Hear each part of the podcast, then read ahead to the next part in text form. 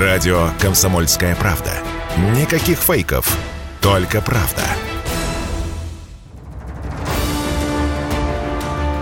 Цивилизация Россия. Программа Анны Шафран о том, каким будет наше завтра. Здравствуйте, это Анна Шафран. Приветствую вас на радио «Комсомольская правда». Все мы чувствуем, друзья, наступает новая эпоха, открывается новая страница истории нашей страны, настало время для новых форм. Ну и приветствую вас в своей новой программе «Цивилизация Россия».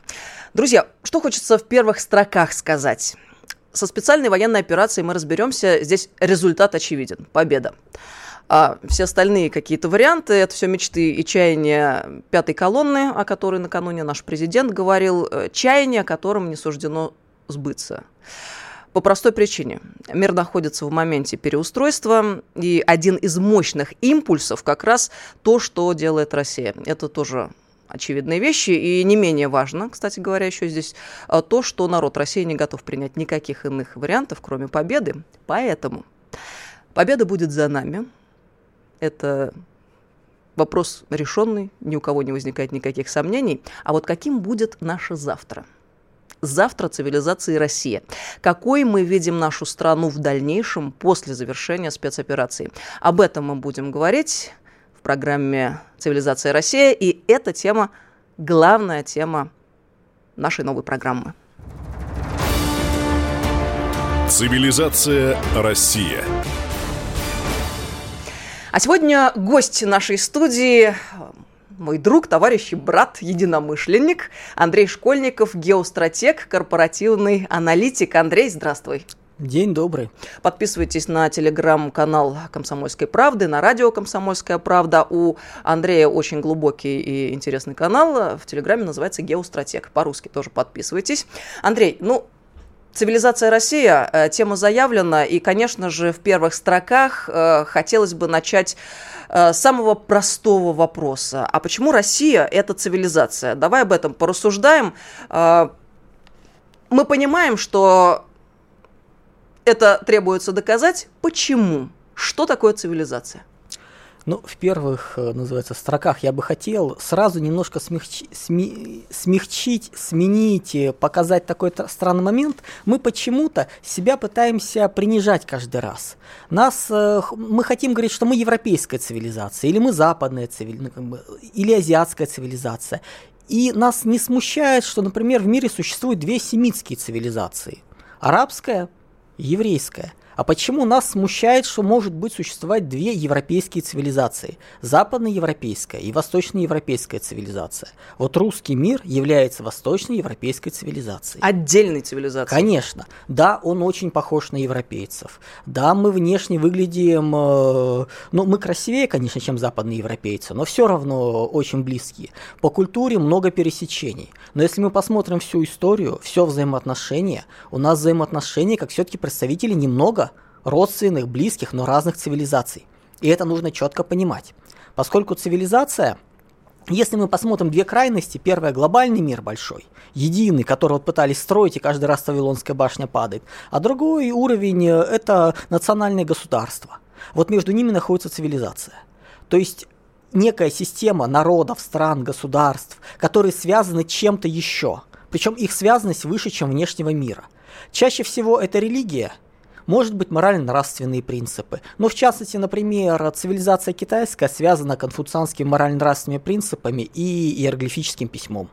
То есть там нет религии. Но в большей части, конечно, цивилизация посредуется базовой религией, которая обеспечивала ее связанность, которая создает основу. И когда мы говорим русская цивилизация, русский мир, это выходит за пределы России. Это люди, которые культурно, ментально живут в нашем э, понимании, в нашей культуре. И не надо тут привязываться к, только к православию, например. Ну, какая... Вопрос, являются ли татары, живущие на территории России, э, частью русского мира? Конечно, являются. Башкиры, якуты, да кто угодно, живущие, э, калмыки, то есть они разные религии, но морально-расные принципы они наши приняли. То есть у нас есть единое понимание о элите, которая едина, которая между собой взаимодействует, и есть культурная автономия в рамках но общий принцип, общий базис является единым. Поэтому, когда мы говорим «русский мир», это не только Россия, это далеко выходит за пределы России, и отдельные народы то входят в, семью русского мира, то выходят из нее. Вот сейчас, на, во время событий на Украине, мы наблюдаем, как те же чеченцы все более и более становятся частью русского мира. Они сами себя начинают с ним идентифицировать, и мы начинаем к ним относиться немножко по-другому, и это является нормальным. Более того, мы э, должны констатировать, что в условиях проведения специальной военной операции э, Рамзан Кадыров становится таким подлинным народным героем, и слава русского оружия – это слава и чеченского оружия, и мы понимаем, что вот это единение, которое сегодня наблюдается на поле брани, как бы это э, пафосно не звучало, да, но это действительно так, оно нам дает основание полагать, что э, есть у нас э, очень серьезный задел для того, чтобы двинуться вперед э, в условиях всеобщей турбулентности в мире. Конечно. Когда ты сидишь в окопе, без разницы, как зовут того, кто сидит с тобой плечом к плечу. Абрам, Магомед или Иван.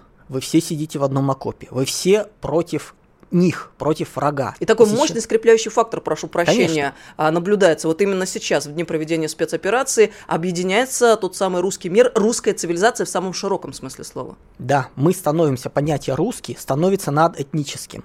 Не просто, как у нас было записано в свое время в паспортах, свидетельствах о рождении, национальность русский. Нет, это становится шире. Это становится неким зонтичным сетевым э, брендом, скажем так, по маркетинговому, который накрывает всех. Потому что люди, выходя уже за пределы России, все равно считают себя русским. Вне зависимости от э, записи в паспорте, от веры, от принципов, мы являемся частью большого русского мира, единой культуры русской.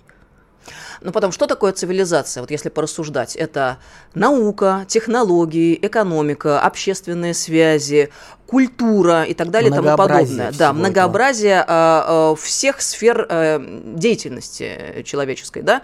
И когда мы говорим о цивилизации, мы понимаем, что э, вот этот термин применим э, к той, скажем, формации, к тому обществу, которое может полностью воспроизвестись в экстремальных условиях. Вот э, в этом смысле цивилизация Россия обладает ли этим качеством к полному воспроизводству всего? Если конечно, вдруг что-то случится. Конечно, обладает. Мы одна из немногих настоящих империй, которые были в истории. Небольшие разросшиеся царства, которые после смерти правителя распадались, как империя Карла Великого и Александра Македонского, а мы империя, которая существовала столетиями, как Ромейская империя до нас, как та же Османская империя, как Индия. То есть вот некие есть принципы, которые могут исходить из поколений. Вот Российская империя в любом ее проявлении, как Российская империя царская, так и Советский Союз, Союз это были империи, которые позволяли существовать, связаны были не чем-то большим, чем просто кровь.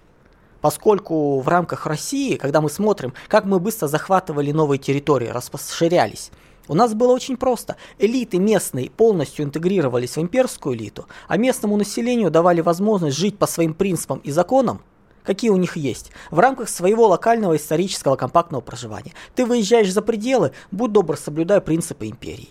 И за счет вот этого принципа, который никому не понятен, ни в Европе, ни в Соединенных Штатах, да никому в мире, в принципе, лю- любой часть мира, больше империй практически не осталось. И Россия, по сути, единственная вот из сохранившихся от империй исторических. Да, есть еще шансы у некоторых э, держав попытаться ими стать, но единственной империей являемся мы. Поэтому это здорово. А дает ли нам тот факт, что мы цивилизация, основания полагать, что в условиях надвигающегося мирового хаоса, мы еще об этом поговорим, думаю, сегодня, мы имеем более скажем так, прочные основания и большую устойчивость к негативным процессам, которые будут разворачиваться в экономике, в финансах, да и в геополитике. Конечно. Мы разнообразны. Мы имеем много вариантов реагирования. У нас есть внутреннее разнообразие, и когда возникает какой-то вызов, проблема, у нас всегда находятся люди, которые максимально актуальны и адекватны этим событиям, этим вызовам, этим изменениям.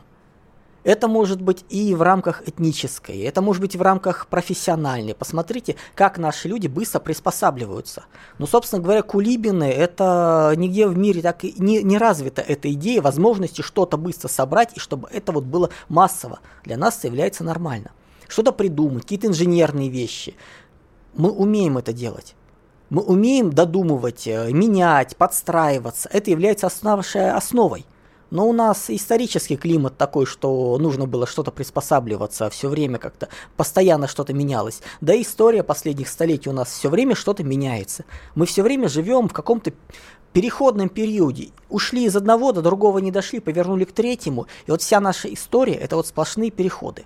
Мы как такой перекресток цивилизации, на самом деле, другой, других, который вот вбирает в себя разные влияния, но сохраняет себя, остается собой.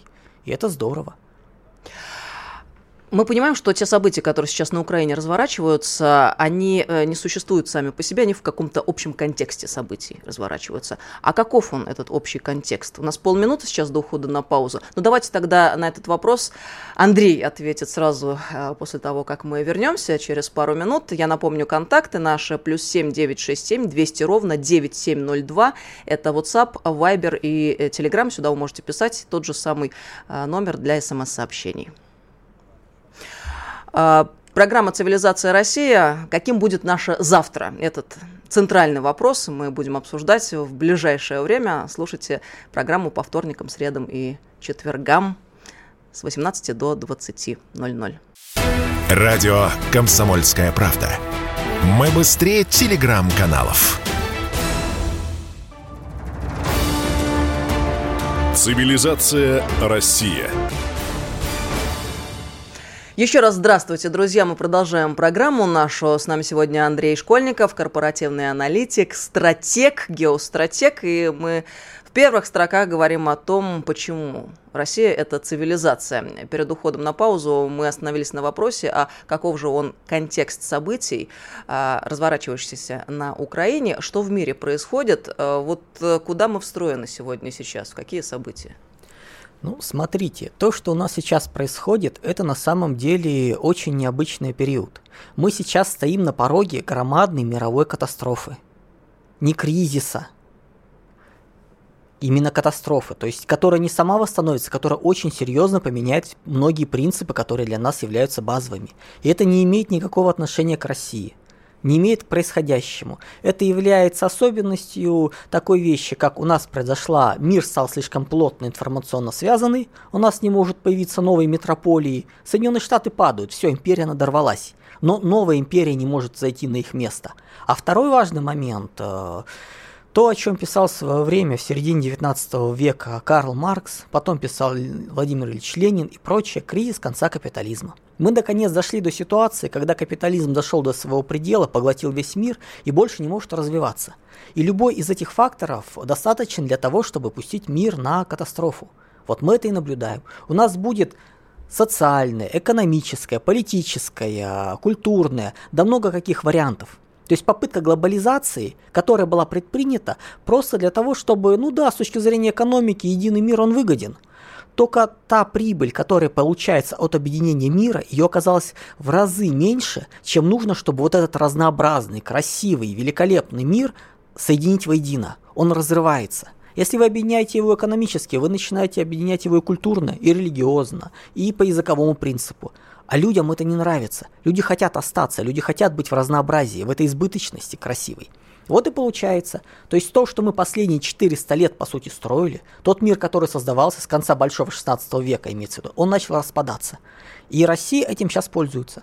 После неудачной попытки построения глобального мира, которые последние 30 лет шли, мир начал распадаться. Распадается на большие регионы крупные регионы, которые будут довольно замкнутые. То есть большой регион – это от 250 до 500 миллионов индустриального населения, собственная валюта, собственная технологическая зона, то есть очень высокая степень автономии, закрытости. И вот эти вот большие миры сейчас будут формироваться на осколках глобального мира. И у России есть шанс возродиться, стать не просто вернуть то, что мы потеряли при распаде Советского Союза, а даже получить еще больше – этим шансом надо воспользоваться. И то, что сейчас происходит, мы фактически первыми выскакиваем из горящего, падающего, рушащегося дома. Самыми первыми. Мы решили попытаться максимально авто... закрыться от этого хаоса, от бардака и первыми подготовиться к новому миру. Ну, то есть мы в авангарде сегодня. Мы не просто словами. в авангарде, мы даже прыгнули чуть раньше, чем было. Во всех прогнозах, которые я делал, то есть у меня где-то с 2018 года все статьи прописаны, разобраны, все эти вот ситуации. То есть я ждал это через на год-два позже. Но, как мы понимаем, э, у нас во главе стоит очень э, интересный, непредсказуемый человек, который умеет делать ходы, которому никто не может ничего сделать. Владимир Владимирович Путин. И по какой-то причине мы стартанули сейчас. То есть мы выходим раньше всех. То, что мы сейчас будем переживать, какие у нас будут проблемы, как мы будем встраиваться, это будет делать весь мир, но чуть позже – им более про- больших проблемах. Мы закрываемся от хаоса, от, барда- от бардака, который будет за... так, чтобы он не приходил к нам. Потому что Запад, он привык все проблемы скидывать на периферию. Как это было в 2008 году, в 1998 году. Да все предыдущие кризисы, это было скидывание кризиса проблем на периферию, а там в игре, что с ней произойдет, это ее проблемы. Вот мы сейчас из этого выходим. Мы пытаемся поставить такие вот фильтры, которые будут пускать только то, что нужно нам, и выпускать то, что нужно нам. То есть фильтр это же не железный занавес. Ну, например, у нас есть люди, которые становятся, как нам сказали тут недавно, большими патриотами.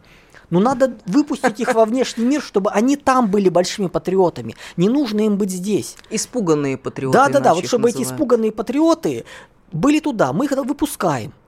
А то, что нам нужно, мы запускаем чудо произошло. Нас отключили от международных финансовой системы. Начали... Нам грозили, что сейчас экономика будет разорвана в клочья. Как это в свое время сказал Обама, как повторил э, Байден, который сказал, что 200 долларов за рубль, как-то рублей за доллар. То есть, ну, что-то сказал. А мы сейчас вернулись, по сути, на ту же самую систему, которая, те же самые курсы, те же самые уровни, которые были до обвала. И как оказалось, что если взять, посмотреть на нашу финансовую систему, мы заткнули дыру, которая обеспечивалась выводом спекулятивного капитала. И почему-то все стало, бассейн стал наполняться. И оказалось, что проблема была не из-за того, что у нас не сбалансирована подача воды в бассейн, а из-за того, что в нем дыра была, через которую все утекало. Секрет Полишинеля. Да, да, открыт. который, собственно говоря, был всем понятен поскольку схемы, которые в нулевых, в десятых годах делали наши либералы, которые отвечали за экономический финансовый блок, они почему-то были построены так, что было каждый раз все хуже, хуже и хуже. Они делали как лучше, а получалось каждый раз все хуже. Почему так интересно? А теперь поменялось и стало работать, и стало получаться.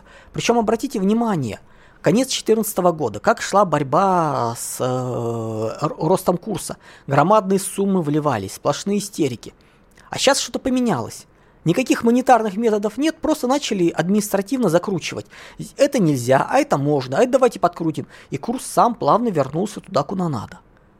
И это замечательно. Оказывается, так можно было. Можно было не истерично заливать громадными суммами фонд, валютный рынок, а можно было всего лишь немножко подкрутить правила.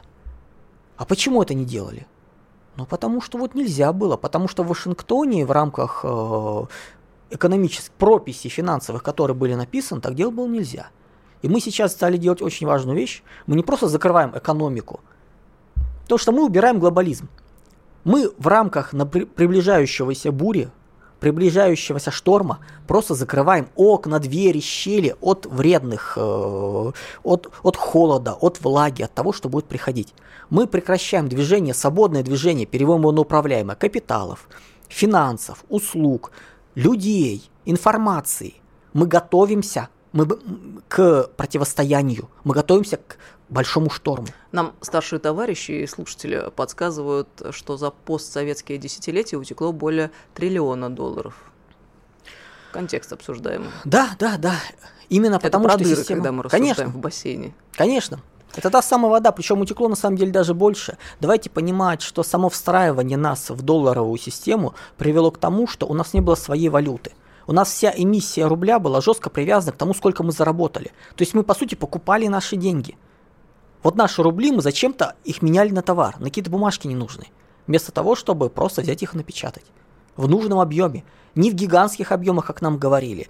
Дикие объемы и будет инфляция. Нет, есть нормальное количество денег, которые должны быть, чтобы экономика жила. А у нас все время раза в два меньше было, а то и в три, в четыре раза меньше. Ну, конечно, у нас получались проблемы. Но если людей, не понимающих, как работает экономика, ну, взяли троечников, обычных троечников, не разбирающихся, их посадили и сказали, вот вам инструкции, действуйте по ним. Они действуют, они даже не понимают, что они делают.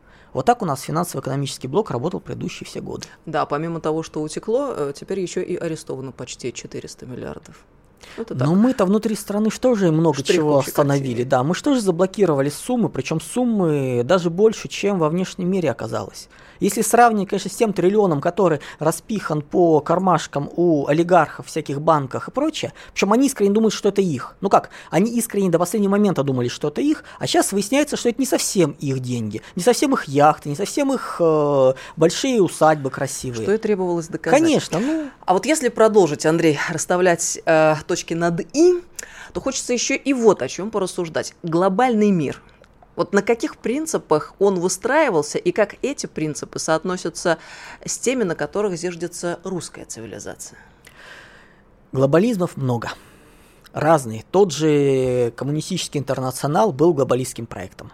Был только леволиберальным проектом. Тот, который сейчас проект, это праволиберальный единое движение капиталов, товаров, услуг, денег и сидящие в центре пауки, которые управляют этими потоками. Вот это был глобализм. Нет никаких народов, религий, ничего нет, все едины. Конечно, он является против, ну, как бы, противником русского мира. В русской системе э, есть такое понятие, как э, в церковном вообще принципе есть катехон, держатель. Тот, кто держит от зла. Вот глобализация – это зло. Россия всю дорогу удерживает мир от зла. Это я сейчас э, вспоминаю Ивана Охлобыстина, он недавно просто рассказал вот, как, как раз эту вот тему, что Россия катехон, мировой катехон, который удерживает мир от того, чтобы полностью пасть в зло.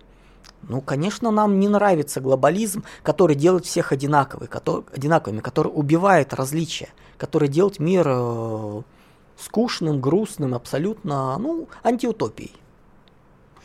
А все эти новые модные повестки, такие как инклюзивный капитализм, глобальное потепление, зеленая повестка, эпидемия ковида в связке с локдаунами, именно этот аспект нас интересует. Вот какова их главная цель? Главная цель текущей э, мировой элите – удержать власть. То есть они пытались построить мир, где удерживают власть за счет финансов, у них ничего не получилось, и следующее они начали его удерживать за счет идей инклюзивного капитализма, экологизма, борьбы с э, глобальным потеплением. Смысл ее в том, чтобы заставить людей самих отказаться от себя, от своих ресурсов. И ничего более. Обычная манипуляция. Вы сами отдайте нам все за хорошие разговоры, что мы с чем-то боремся. Мы не будем бороться, а вы будете.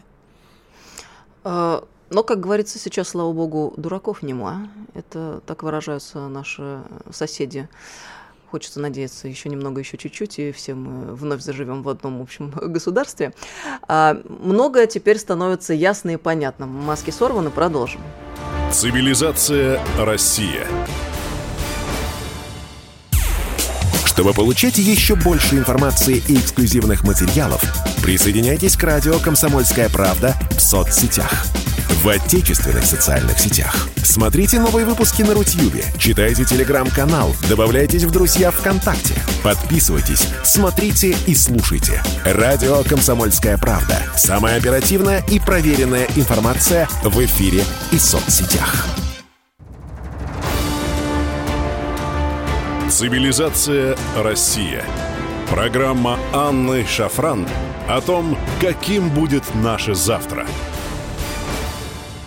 Здравствуйте, друзья, еще раз. Цивилизация Россия. Продолжаем программу. И сегодня в первом часе программы с нами Андрей Школьников, геостратег, корпоративный аналитик. Кстати, тут сообщение пришло в частности такое. Кто там сейчас у вас все так грамотно объясняет, аж все притихли. Андрей, будем рассматривать все это как э, аплодисменты в твою сторону.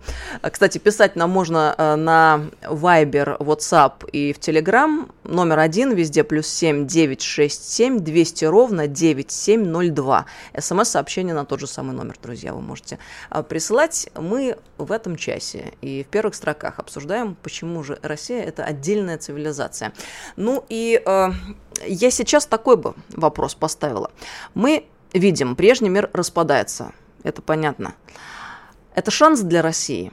Вот шанс воссоздать свою цивилизацию, восстановив подлинный суверенитет по всем направлениям. Не только ведь в военной сфере суверенитет существует. Образовательный суверенитет, медицинский, технологический, культурный, ментальный.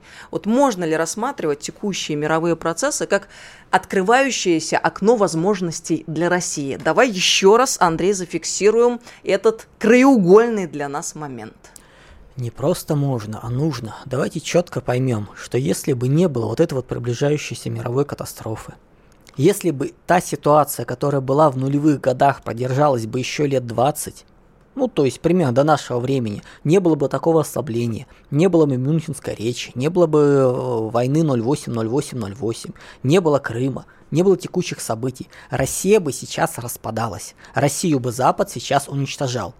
У них есть ненависть к нам, у них непонимание. Они не понимают, как мы настолько похожи на них, но не являемся ими. Вот это понимание, что мы являемся восточноевропейской цивилизацией, а не западноевропейской, это их очень раздражает.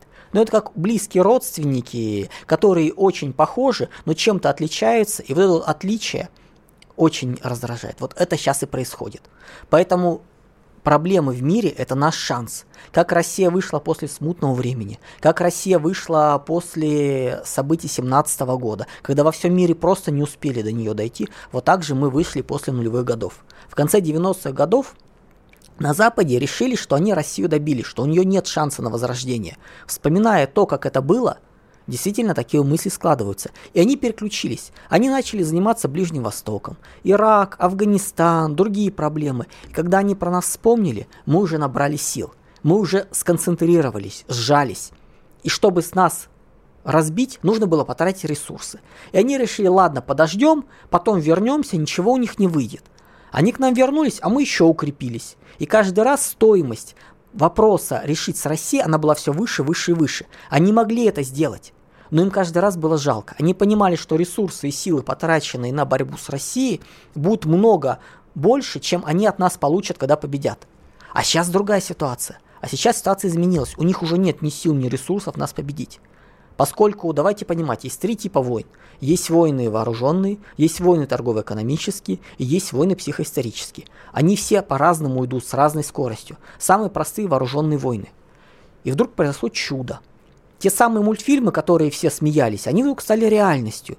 И оказалось, что, как раньше было, авианосная группа – это полная, полный контроль над морем и регионом. Чтобы уничтожить один авианосец, нужно было 200-300 ракет выпустить одновременно – а сейчас гиперзвуковые ракеты летают. И выясняется, что для того, чтобы уничтожить авианосец, нужна одна ракета. То есть одна ракета равна одному авианосцу. И те три авианосные группы, которые в Средиземном море плыли поближе к Украине, перестали плыть к Украине, потому что эта арифметика стала им понятна. И все вот эти вот корабли стали никому не нужны. Они интересны для того, чтобы ну, Африку под контролем держать, не больше. В торгово-экономической войне Запад всегда был в торгово-экономической войне до просто профессионалы. Ну, англосаксы, торгово-экономическая война, это, ну, это их игра. И сейчас то, что они сделали, я когда это увидел, когда я посмотрел за последний месяц, что было сотворено, у меня было ощущение просто вот я не верил в такое счастье.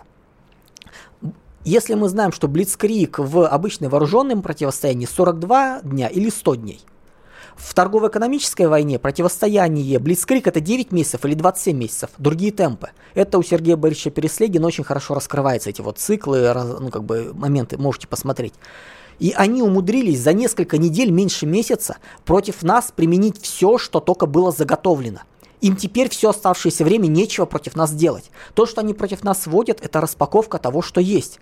Ну да, выслали еще дипломатов, ввели какие-то ограничения, еще некое количество физических и юридических лиц попали под санкциями. Такое ощущение, что скоро после людей не закон, приличных не останется, которых можно под, сан, под санкции не ввели. Называется, скоро и мы до этого дойдем, что и нас тоже да, внесут в каком-нибудь списке. Ну, там ведем... гениальная идея у них была под санкции. Всю единую всю Россию. Единую да, Россию да, отправить. Как бы, Рассуждения ну, начались, сколько же это миллионов. Нет, я предлагаю ответную санкцию ввести. Давайте введем в санкцию всех, кто родился в понедельник, например, э, проживающих в Америке. Почему бы не довести до абсурда? Ну, или да, или депутатов, например, фамилия европейских, фамилия которых начинается на букву гласную, если они там в течение двух недель не споют по-русски какую-нибудь песню хорошую. Ну, то есть до маразма доводить можно. И у России появилась стратегическая инициатива. Они с нами сделать не могут ничего, а мы теперь шаг за шагом выбираем, куда ударить. Мы не потратили ресурсы. Торгово-экономическая война – это расход ресурсов на противостояние. Это должно было так. Они ввели что-то, мы в течение нескольких месяцев пытаемся с этим бороться, а потом они следующей волной уничтожают то, что мы построили. Санкции, введенные против госдолга, одномоментно – это идиотизм. Это можно было растянуть на месяцы, устроить кучу судов, решений. Мы бы тратили нервы и силы на то, чтобы вытащить денег. Мы бы вытащили оттуда ну, процентов 10, а потом они бы заблокировали. Мы бы полгода этим занимались. Можно было ввести санкции на поставку, например, и оставить э, Германию, там, Японию, Прибалтику вне санкционного поля. И мы бы полгода перестраивали логистические цепочки через них мучились бы, тратили ресурсы, а потом и это тоже обрубается. Андрей, ну вот ты упомянул дипломатов. Нас Запад закрывает от себя на самом деле, высылая сотни дипломатов и накладывая санкции. Но тем самым ведь одновременно открывает нам иные направления в мире. Конечно. И э, что еще мы должны м, отметить для себя? Ведь нас победить нельзя, а можем мы сами лишь проиграть.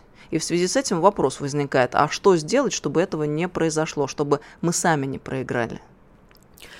Очень важный момент, который произошел из-за неправильно введенных санкций, из-за нарушения темпа торгово-экономической войны, это то, что они взяли и умудрились всех, кого только можно, людей, принимающих решения в России, завести под санкции и начать у них все отнимать. Вы понимаете, они даже не дали шанса нашим олигархам и большим чиновникам предать у людей просто времени не было на такое. Их поставили перед фактом. Вы тоже теперь в одной лодке. Да, кто-то пытается выскочить, получать какие-то другие гражданства, убегая, рассказывают, как их тут мучили, как им было тяжело, как они всю жизнь э, переживали и хотели уехать на Запад. Такие есть. Но большая часть людей, принимающих решения, четко понял, поняла, что все их капиталы, все, что они вывезли, утащили, ну, давайте скажем так, все, что заработано непосильным трудом, все пропало, все отобрано, и что это будут отбирать? И они вынуждены становиться патриотами. Они вынуждены понимать, что да, как бы даже если им это не нравится, они в одной лодке.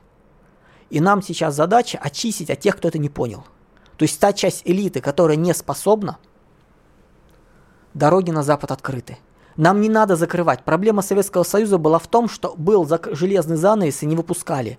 Тех, кто не может, всегда есть несколько процентов населения в любом обществе, которые не готовы принимать культурный канон, не готовы принимать принципы в обществе, которые будут сопротивляться. Их не надо удерживать, их нужно отпускать.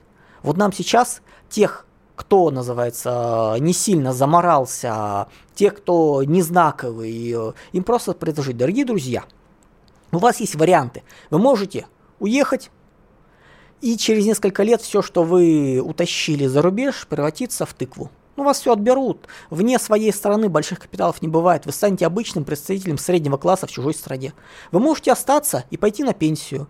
Процентов 70-90 вы должны оставить того, что у вас есть, и спокойно будете жить на пенсии. Вы можете посопротивляться, проявить волю, но тогда просторы Сибири для вас открыты. Там столько интересных кедров, там как бы можно собирать шишки, можно рубить эти кедры. То есть работы полно. Андрей, вот боюсь, для этих людей не слишком духоподъемно звучит перспектива они могут делать, в Сибирь. Хорошо, они могут делать концерты в Сибири. Они могут ездить по местным ДК, по местным деревням и исполнять свои лучшие номера. Ну, вообще Никто мне это нравится очень идея. Беда в том, что ведь эти люди, о которых э, мы ведем речь сейчас, они очень многие не осознали сегодня и сейчас реально что происходит. И они вот свято верят в то, что можно забетонировать и законсервировать ту систему, которая ушла уже навсегда с началом специальной военной операции.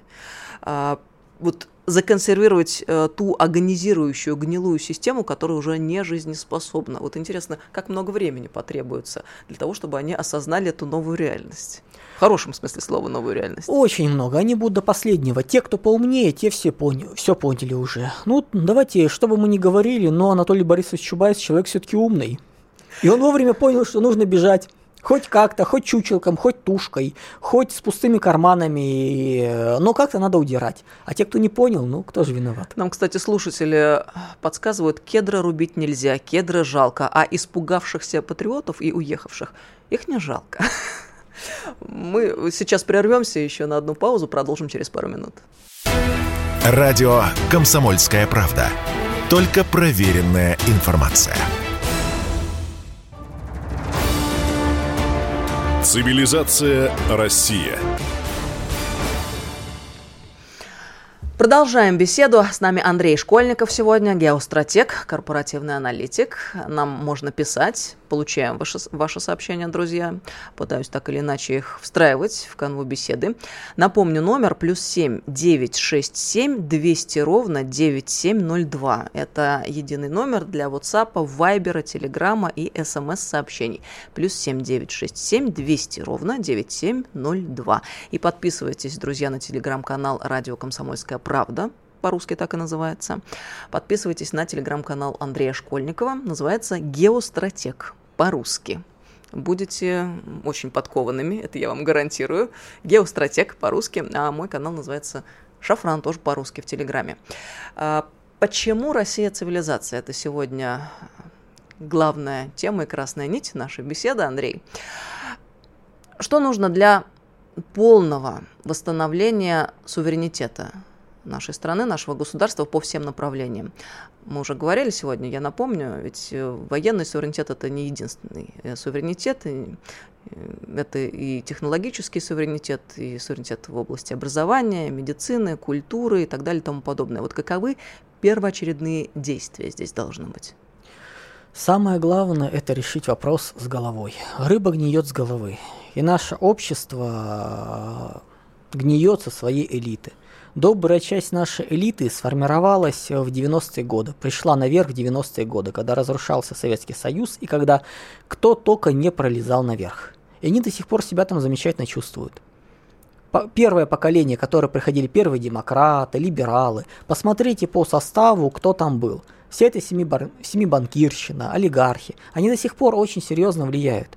Да, элита это 3-4 тысячи человек в стране, в России, плюс члены их семей – то есть по 3-4 человека на регион, остальные все в центральных регионах сконцентрированы. Люди, которые реально определяют положение, которые принимают решения и к ним прислушиваются. Они могут быть давно уже не работать. Ну, условно, там какой-нибудь э, заместитель главы ФСБ по региону, который живет в этом регионе уже лет 20, которого раз пять пытались перевести на повышение, который не уезжает, но всяко он э, лучше контролирует ситуацию, знает, чем э, 3-4 его начальника, которые за это время сменились. И вот таких вот людей, которые как серый кардинал, их довольно много. Вот 3-4 тысячи на страну. И многие из них сформировались именно в либеральный период, в либеральную эпоху.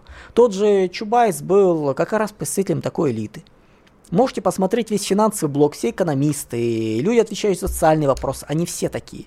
И вот нам сейчас нужно, пользуясь тем, что у нас стала четко понятна политика, мы отделяемся от западного мира, мы строим консервативные ценности, нам нужно строить свое. У России есть несколько сценариев, какое может быть будущее. Сценарии на десятки, на несколько поколений вперед. Я эти сценарии все расписывал, то есть они разные по направлению, это разные сюжеты, разные варианты. Мы можем пойти на Запад и начать строить сейчас Россия Третий Рим. То есть мы лучшая Европа, чем та Европа, которая есть, которая сгнила. Вот, ну, вот мы можем прийти и возродить ее. Мы можем пойти на Запад, начать строить э, союз со странами анти-Китая. У нас есть к этому возможность. Давайте понимать, что Америка, к которой мы привыкли, она уходит. Америка ушла уже с Ближнего Востока. Она ушла уже с э, Центральной Азии.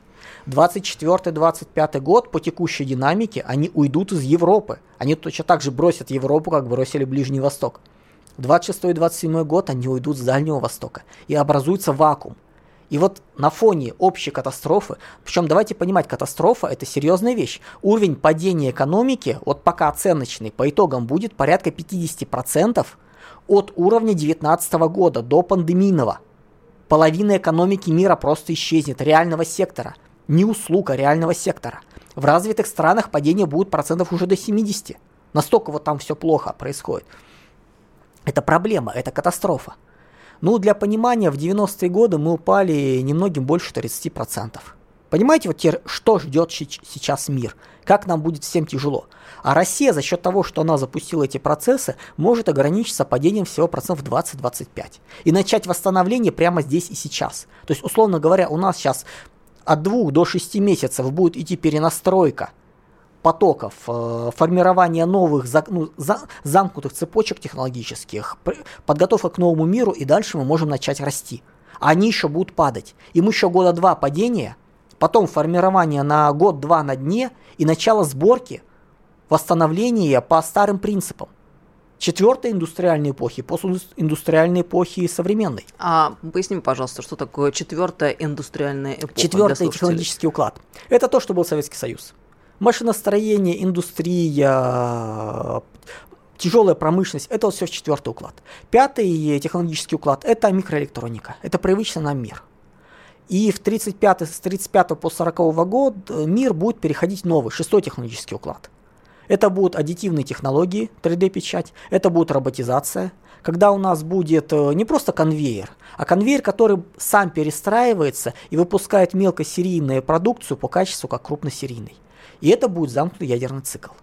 Если бы в 2008 году не залили деньгами глобальную экономику и пошли тогда на кризис, мы бы сейчас уже входили в шестой уклад. Но они испугались, они удержали систему, поэтому 35-40 год. И у России есть замечательные шансы стать одним из первых, кто перейдет в новый э, образ жизни. Кстати, э, по поводу рудиментов э, старой уходящей эпохи нам слушатель пишет, но ведь Чубайс же с Дворковичем подали хороший пример исхода. Солидарно поддерживаем. Правильно, нам не нужно таких людей удерживать. Именно поэтому границы должны быть открыты. Все называется, кто не может жить, лучше вы езжайте и будьте там патриотами. Пусть у вас там заберут все деньги, которые вы вывезли. Пусть это будет там, чем вы здесь будете ходить, возмущаться и пакостить потихонечку. Самое главное, не медлите, товарищи. Решайтесь прямо сейчас. Ну, а если говорить о внутренней политике, то чем прежде всего важны те события, которые сейчас на Украине разворачиваются? И я имею в виду здесь, Андрей, прежде всего вопрос элит. Вот есть ли та контрэлита, которая готова уже сейчас взять на себя ответственность за новую Россию? Если есть, то кто они, эти люди? Или откуда они возьмутся, где их взять? И где они сейчас? Несколько лет назад у Андрея Безрукова, это наш э, известный разведчик, нелегал, который э, больше 20 лет прожил в Соединенных Штатах, который как раз вот специализируется на аналитике, я столкнулся с разделением элит России. То есть он выделил, понятно, существующие силовики и условные либералы группы были, и были еще две группы. Первая группа была технократы, и вторая группа была дерзкие полковники. Еще у него спросил, что он под этим подразумевает, и он сказал, что под дерзкими полковниками подразумевается люди, кадровый резерв спецслужб и армии. Те, которые пройдут через горячие точки, те, которые пройдут через... Ну, станут пассионариями, которые как раз и станут как комиссары в пыльных шлемах, придут и будут, собственно говоря, наводить порядок. И то, что мы сейчас видим, мы понимаем, что для них создается основная площадка готова. То есть технократы не смогут справиться с текущей задачей. Мир сильно меняется, они привыкли жить по правилам. Когда вот мы смотрели на подготовку даже лидеров России, это замечательно делается, но это люди без идеологии, без принципов. Ну, то есть вот именно вот э, морально, не, их на эту тему не отслеживали, их чисто по профессиональным. И максимальный их уровень в принятии решений, на самом деле, это вот замминистр, ну, начальник департамента министерства. А нужны лидеры. Нужны не люди, которые вторые, а нужны Чапай вот на лихом коне готовый. Вот эти люди, которые прошли военные действия, которые прошли страх смерти, которым еще нет 40 лет, которые еще не скурвились, не устали, не пытаются, то есть у которых много еще энергии, которые горят, для которых слово честь офицера значит очень много, вот за ними как раз будущее. Вот это будущее элиты России. У нас буквально пару минут остается до конца этого часа. А тут вопрос слушатель прислал. Конституцию менять будем, а то там куча статей, которые требуют пересмотра. Друзья, мы уже начали этим заниматься. Накануне приняли поправки в Конституцию, очень э, правильные поправки. Затем стратегию национальной безопасности подписал наш президент. Убеждена, мы дальше продолжим движение по этому правильному пути. Конечно. Андрей, э, ну последний вопрос, пожалуй, такой. А какие стратегии развития России могут э, привести, не дай бог, конечно, к гибели и утрате субъектности, это я про нашу страну, и какие являются для нас однозначно успешными, и что нужно сделать, чтобы вновь стать той самой мощной цивилизацией России. Две минуты. Хорошо, что сделать, э, чтобы называется неуспешная стратегия, она сейчас одна. Это остановить то, что происходит на Украине и заняться капитуляцией сбросить темп, попытаться договариваться, это приведет к гибели страны, и это приведет к гибели на самом деле всего Запада. Когда я разбирал просто по шагам, что будут последствия от нашей остановки, это будет гибель Запада. На первом этапе становится очень плохо нам, на втором этапе накрывает всех. Как ни парадоксально, им да, тоже да, будет да. очень плохо. Им очень будет плохо, то есть западная цивилизация, а именно западноевропейская, потеряет первенство в мире. То есть она очень серьезно пострадает от попыток добить нас. То есть мы слишком сильные и неприятные для них. Что нам делать? У нас два, на самом деле, варианта. Мы идем на запад или на восток.